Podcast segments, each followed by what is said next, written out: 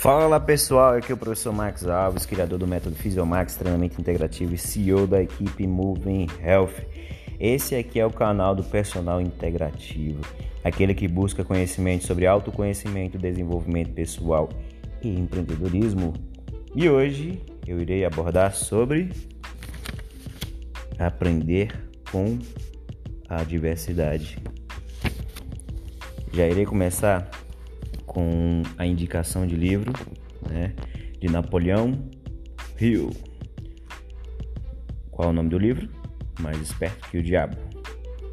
É um livro que fala sobre o poder da sua mente, né? o poder do, do hábito, o poder de você saber ter conexões adequadas para a sua vida, saber o que você quer, ser determinado e objetivo na, na sua vida, em todos os campos, físico, espiritual, mental e emocional, né? E eu vou começar esse podcast fazendo a seguinte pergunta: O que se pode aprender com a derrota e o fracasso? O que você acha?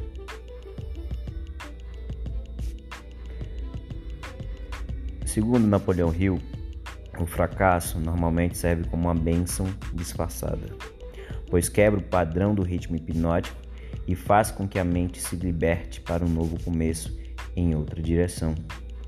O fracasso prova que algo está errado com os objetivos e planos. Faz com que a pessoa crie um novo ritmo para a sua vida.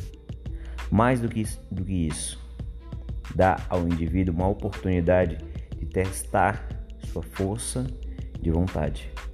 O fracasso normalmente leva a pessoa a entender a força da autodisciplina, sem a qual ninguém poderia voltar atrás após cair vítima do ritmo hipnótico.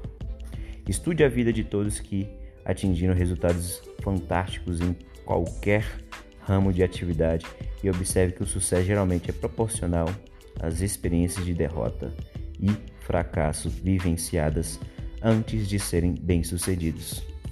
Então, é, a maioria das pessoas olha para o sucesso alheio, mas não olham para o esforço e a evolução e a ampliação de mentalidade ou maturidade após as derrotas. Então, cada adversidade da sua vida, ela serve como uma oportunidade de crescimento.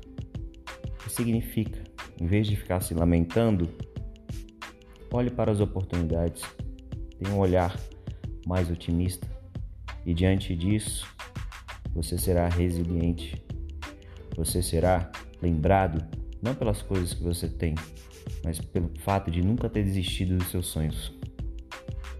Esse é o podcast de hoje. Um forte abraço e até mais.